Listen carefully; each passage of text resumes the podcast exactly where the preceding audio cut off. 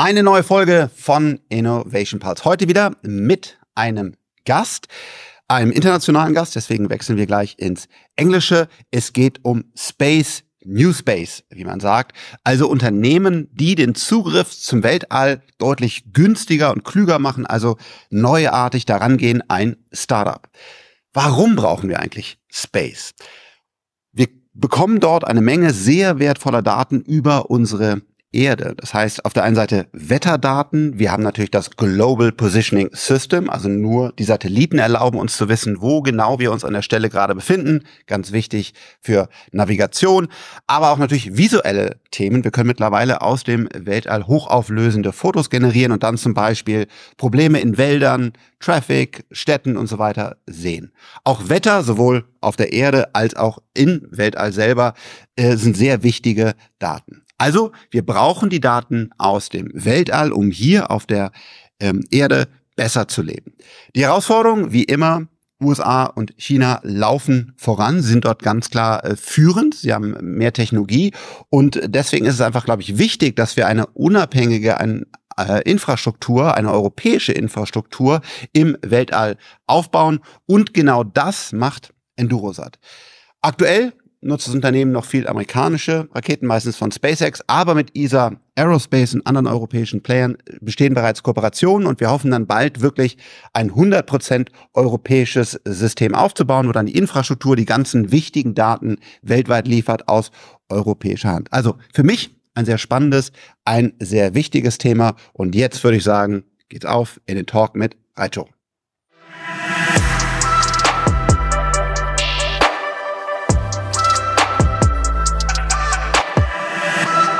Hi, Raycho. Great to have you again on Innovation Pulse. Thank you for hosting me, Frank. So, we uh, already had a discussion here uh, in, in, that uh, show about the, the beginning and, and, and the starts about in, EnduroSat. And today we want to discuss about uh, where are you going? How do you grow? How it is to, to build a scale up in, in, in Europe and all these, these challenges and also these, these big opportunities.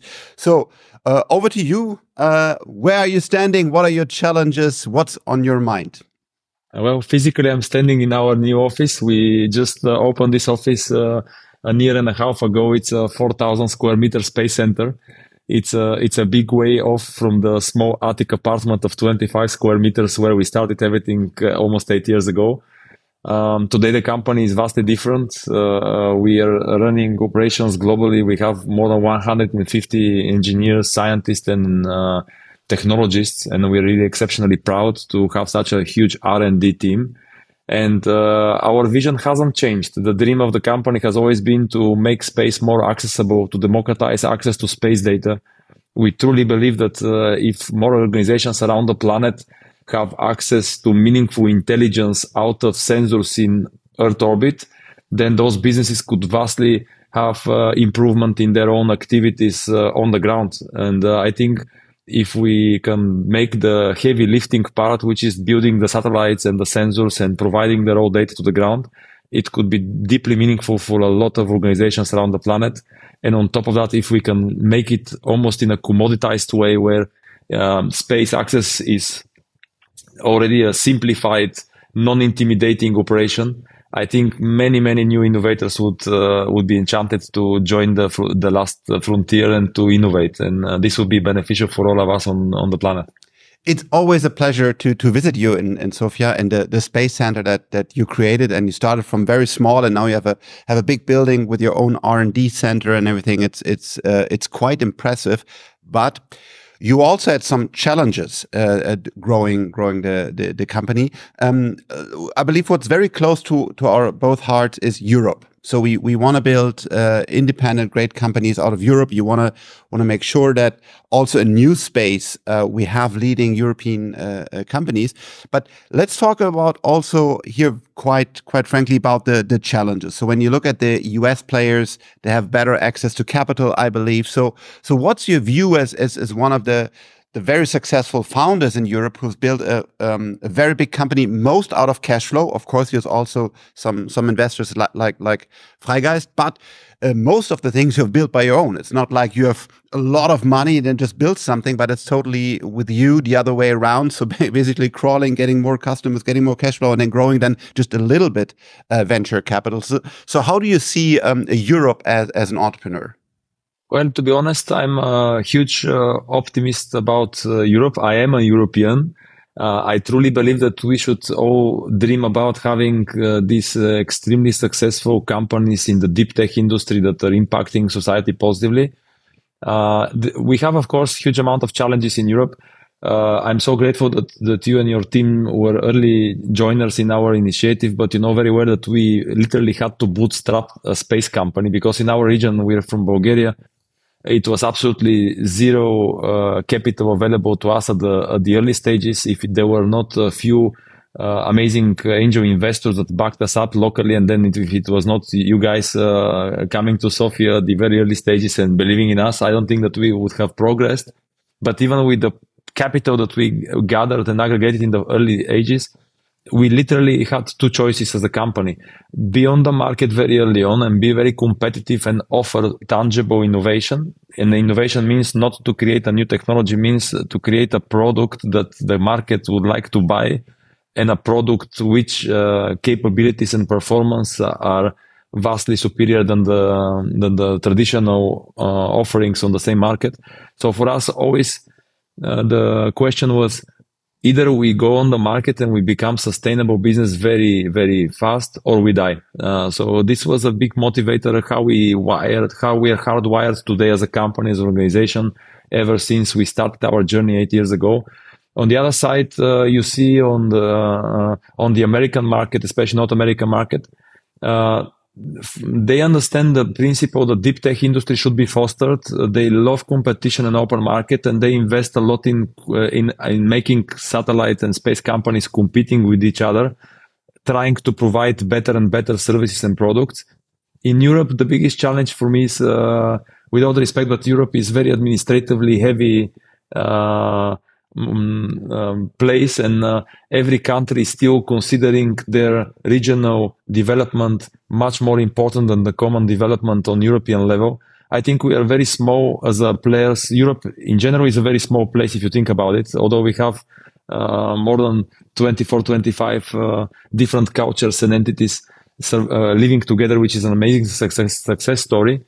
Uh, on the other side, uh, the heavy administration and the fact that each of our regions is still thinking locally, regionally too much instead of thinking how can we become stronger as Europeans uh, is preventing big innovation.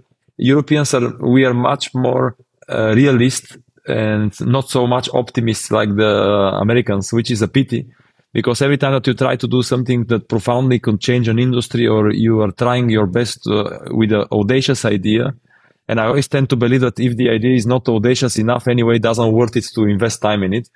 Then uh, suddenly the society turns uh, a little bit against this uh, this idea and, and, starts to be very pessimist about the outcomes.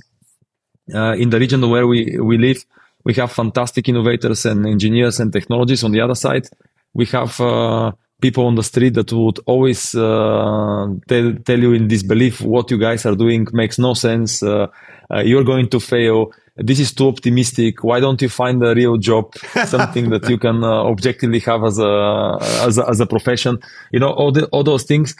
I think I'm an optimist and I think things would change in Europe. But for now, my gut feeling is that, uh, this region too region too much regional thinking this skepticism that we we are capable of shaping our own fate through technology through innovation and, and impacting our own society this uh, this belief that we can create something at a scale that actually makes a global compelling case um, those uh, those things are really depriving Europe from having uh, proper innovators uh, that remain in Europe and remain European entities. If you look if you look at all the success stories in Europe, majority at the end of the day switch to bigger and more exciting markets like US And there is a reason for that. As an entrepreneur, you want to create a tangible global impact. If you cannot achieve global impact in your region, what do you do? You sit in your chair and you cry? No, you just go and look at the other options on the table, which are today, of course, the US and the Asian market. And, uh, um, what the other thing that irritates a little bit in Europe is that the constant notion that bigger programs, more challenging solutions are always given to the dinosaur organizations based only on lobbying and only on the notion I know a guy who knows a guy instead of having a transparent, open competition where a slightly smaller or much smaller organization can objectively win a major contract is depriving the growth of uh, truly meaningful companies. I, I believe the uh, America is kind of the same, the US kind of the same um, problem because when you look at SpaceX, how cheap cheap they now uh, put the, the the the load into space and and you're also utilizing SpaceX. You look at before all the the government programs on so how slow and how expensive they were, and it took a, a really a mind shift to say, okay, we give SpaceX and other new space company the opportunity uh, of the budget. By the way, uh, super important, your uh, local heroes in, in Bulgaria and Sofia, who did develop software companies before, earned money and then put it into EnduroSat were very, very important. So local entrepreneurs who have the first success and then investing in the next generation is quite important. And I hope that this will pick up in, um, uh, in Europe. We just had here in, in Bonn, uh, LeanIX for, as the press is telling, a $1.2 billion exit. So then capital that goes to entrepreneurs and other people, and hopefully they will uh, reinvest. So that was also um, uh, quite important for your your story. Um, talking just two minutes about about Europe uh, or in general the, the, space programs, the rockets. Uh, you utilize SpaceX, but you're also uh, looking forward to use European uh, companies. So how, when you look at the the rocket industry, what, what's your current view on this industry? Uh, I think there is a huge opportunity for creating innovations in every industry, and rocket industry is not a different part of the space sector. Um, I'm really optimistic and hoping that we'll see a, a, proper innovation in European rocket market. Actually, we we are working closely with Isar Space, a German uh, scale up that is trying to uh, redefine the status quo. And I think they're fighting again the same the same uh, the same fight technically uh, they're trying to compete on European level, but Europe does not give a chance to those companies to grow and to, does not have the patience for them to, to, to get the time, to get the resource, to try it out. And even if you lose at the end of the day, you're trying to redefine an entire industry or improve significantly access to space. I think it is, it's a worthy risk to take as a society. Um, what happens in Europe is imagine SpaceX, when they, the SpaceX is, it's an incredible, of course, titan of an industry already. It's an inspiration to a lot of us in the space sector from one side. From the other side, it's undoubtedly true that if there was no NASA and US government support at the early ages, if there was not this open competitions, which SpaceX won fair and square to deliver payloads to the International Space Station via the Falcon 9 rockets, SpaceX would not exist today, would not have even, uh, even one tenth of the size that they have today. If there were not a community of really, uh, heavy lifting uh, heavy lifters of an investors that can really uh, write off checks that are substantial enough for such company to exist. If they didn't have the patience to know, okay, you can blow up few rockets, that's fine because at the end of the day, the rocket will become inherently much more improved system. This is the difference. In Europe, if you have a failure of uh, launch, then uh, probably God forbid this happens to, to some of the new players, they will get immediately labeled in the local media. I'm pretty sure, oh, this is, uh, this is unacceptable. Oh, these guys are really bad. Oh, look where the money went. And the important part and the funny part is that none of the people commenting actually ever spend their own money on that. Yeah. They just are on the sidelines, yeah. but also being exceptionally aggressive to the founders that are trying to redefine the status quo founders that are actually trying to make their lives better and, and VCs and private equities or, or private investment groups or family offices that are trying their best to, to, uh, to, to make it happen. Then you get the big backlash in Europe about, uh, oh, I told you nothing will happen. You see the first failure. This means nothing would ever happen.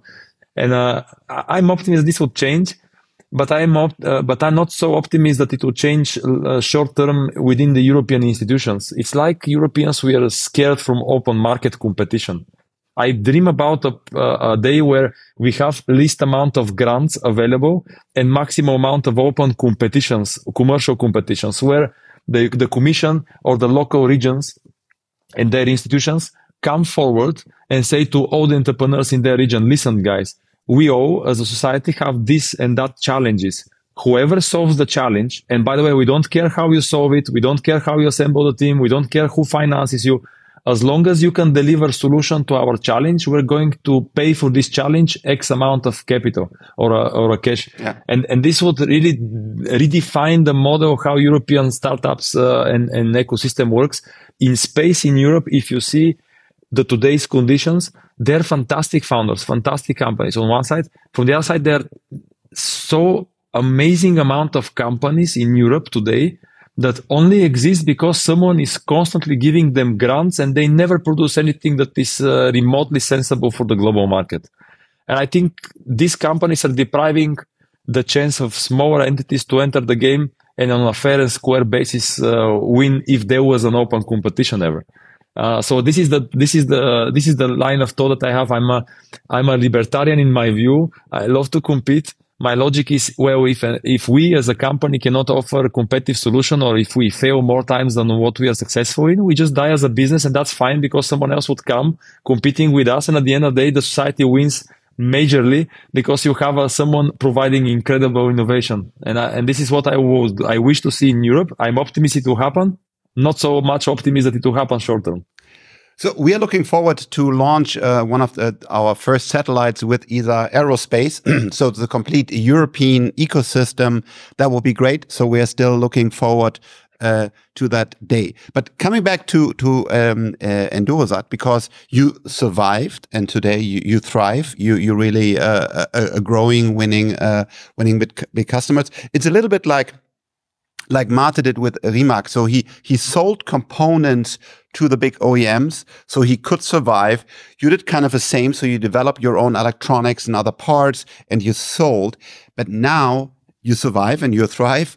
Uh, you have a have a bigger vision and it's it's coming a, a reality very soon. So so I believe it's a very magic point in in in, in the history of EnduroSat. So uh, yeah, where are you? What are your your uh, big next steps? Well, we, I believe we're in the early stages of a proper scaling up phase. I think it will be a lot of uh, incredible challenges in front of us because of the, the, size that we are currently with more than 150 people and having to double or triple the size of the team every year already constitutes enormous amount of challenge.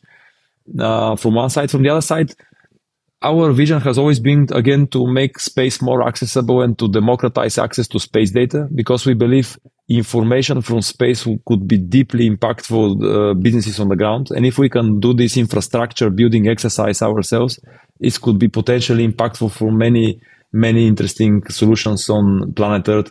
Um, we are working lately on a very something very concretely with, uh, that a few other companies are working in it as well.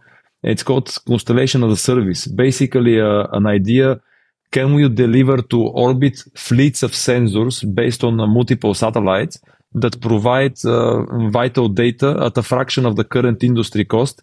Uh, one of our biggest fights, and which we're really proud that we achieved already, is that we could offer fixed price cost to get your sensors to orbit and deliver data uh, taking into account all the risks of the supply chain, building the satellite, integrating the sensor, flying it to orbit, ensuring it, of course, uh, nominal operations for almost five years. And, and all of this we offer as a fixed price cost to the customers our main main customers today are space companies. If you look at the space sector today, you have the hardware builders, the infrastructure builders. Those are the rocket companies, the satellite industry players like us. But uh, predominantly, 70 plus percent, I think, if I'm not confusing the numbers, are companies who are driven by data. So when you tell about, when you think about space company, think about satellite data providers, meaning companies who are obtaining valuable data in orbit and providing it as a service uh, to industries on the ground. So we figured out, well, if we can uh, at least help those 70% of the market type of customers access orbit for the first time at a fixed price cost. Why? Because so far space is very complicated, very risky business still. And this implies that you cannot have easy control over the cost of your entire missions and operations. And therefore, the companies who are providing the solutions, the space as a service solution, constellation as a service solution, always tell you one number that it will cost you, for example, X to fly 10 cameras to orbit, but then this, uh, this, uh, this cost balloons really rapidly over the X. entire execution of the program.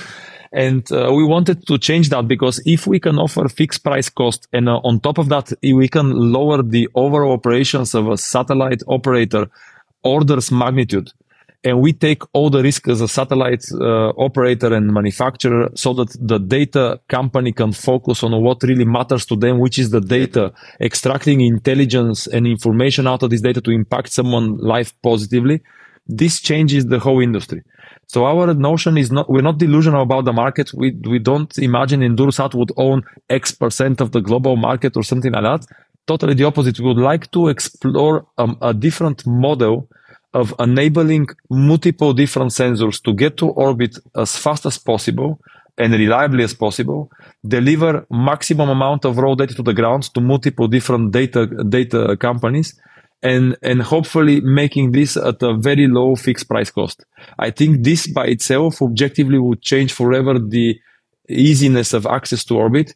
It will position EnduroSat to become one of those valuable, I believe, contributors as an infrastructure builders in orbit and it will empower tremendously insane amount of new innovators because I can only speculate how much innovation with the current development of AI and machine learning can a smart small team on the ground do if you have the proper data and a proper uh, proper um, understanding of AI and machine learning. Uh, so this is what we are working on right now. Uh, we are in the final stages of preparing our first uh, more major, let's say, program uh, constellation of service, basically deploying an entire fleet of cameras and sensors to observe um, European continent first and, and, and, and later on provide the same service for other conti- uh, continents and countries. And uh, things will become increasingly interesting, increasingly more dynamic, and increasingly more challenging, I believe. So, as everybody who's watching this uh, uh, uh, as a video can see, I have way more gray hair uh, than you. So I'm I'm a longer longer in the industry, and that's exactly what I saw with networks. I mean, today it, it sounds ridiculous, but uh, basically there were big projects in installing local area uh, uh, networks, and you didn't know how much it would cost to install them, and there was no easy access to compute. And today, of course, everybody can just go into the cloud, which is AWS or Azure or other services, and you just can instantly, with your credit card swiping through, get the access. And it's basically where I see the space industry today. So if I want to get data out of space, it's a huge, complicated project with the amount X that you just mentioned. It can become a very big X. No, nobody knows. Uh, also, the timelines are ridiculously long. It's a very closed shop like building a local area computer network has been.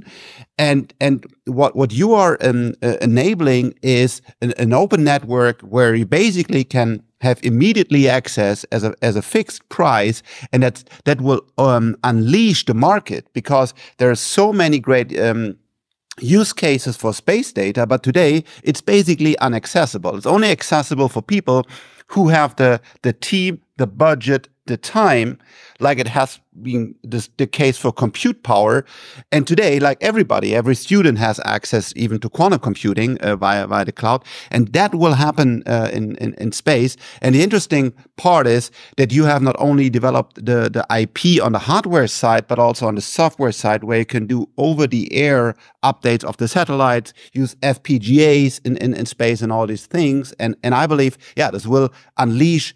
Uh, complete new uh, industry possibilities. No, no, absolutely, and that's that's that's the vision and that's the hope. Actually, uh, imagine uh, we imagine a near future where you can have products like Apple Maps or Google Maps on steroids. Imagine you open this map and you have on the same aggregated uh, medium uh, very high and precise uh, meteorologic data uh, mixed with the per minute uh, metadata of what's happening in front of you, in front of your eyes on the street where your kids live.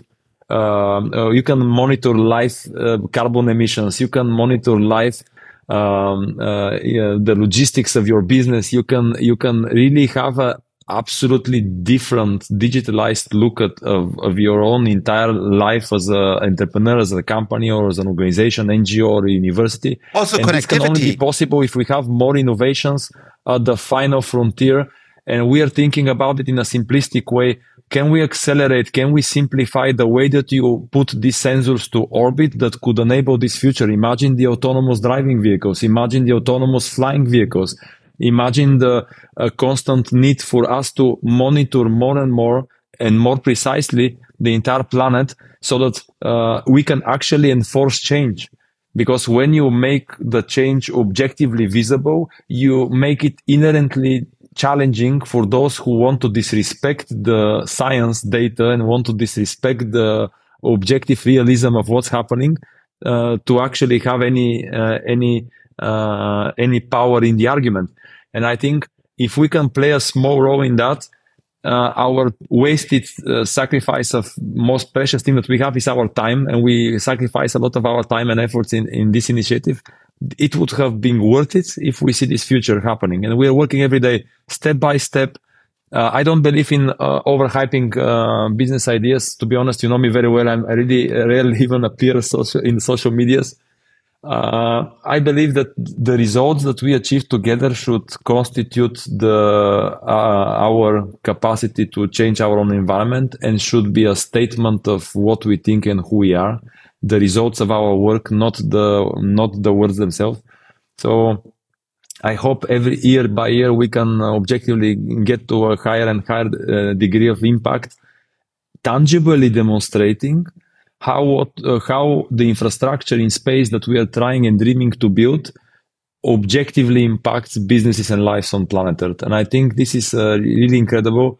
Right now, we are dreaming for the first time uh, for building an incredible infrastructure for the entire Balkans.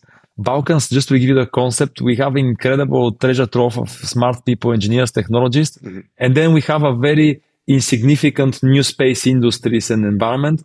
And imagine a near future where just eight years ago, this would be inconceivable that we are planning to potentially put in orbit a system that could give you every few minutes refreshing rate time, uh, information about every road, every every tree, every uh, water repository or river, uh, uh, about what's happening in your region.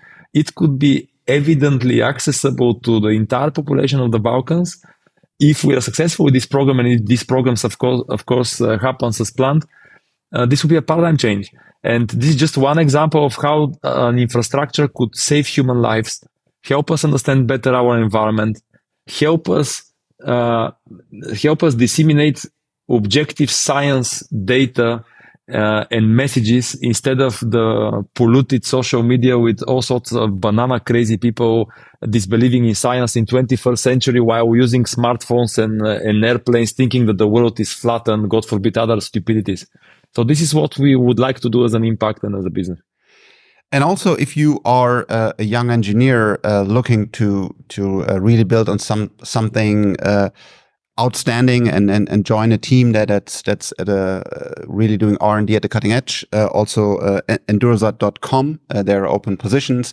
Uh, I, I, visit the team and and uh, it's really a, a magic en energy and, and one of the most exciting uh, technology teams teams in Europe and yeah, it's a, it's really a, it's a, it's a very intensive. It's a, it's a, it's a great, great place and a, a space center, how, you call it. Uh, so it's really, uh, really cool. So, um, the closing words are for you. So, so, uh, what do, what do you want to give to the, to the audience? I'm just giving, I, I just really am optimist about Europe, about innovators in Europe. I hope that uh, if there is someone that is listening and, and really is still considering uh, that he or she has the capacity to to change the world for good, uh, you should try. You should never be deprived from the right to try your best to change your environment.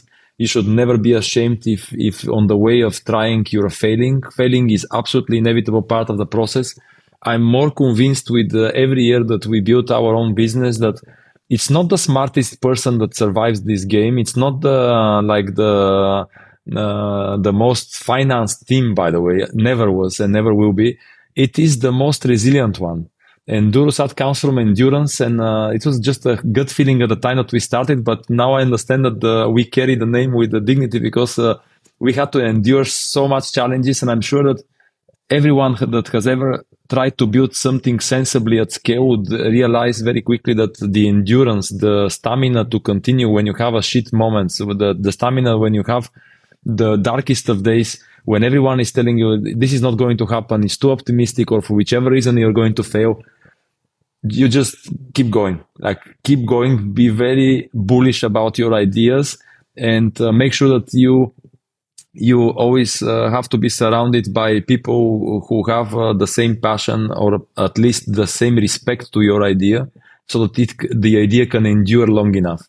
At certain point, the endurance makes the enormous difference uh, within every industry. I've seen an incredible companies financed with the greatest of VCs, with hundreds of millions of euro in our sector, uh, with incredibly respectable founders, with incredible ecosystem of already established players, with the incredible ecosystem of universities giving you the best graduates, failing.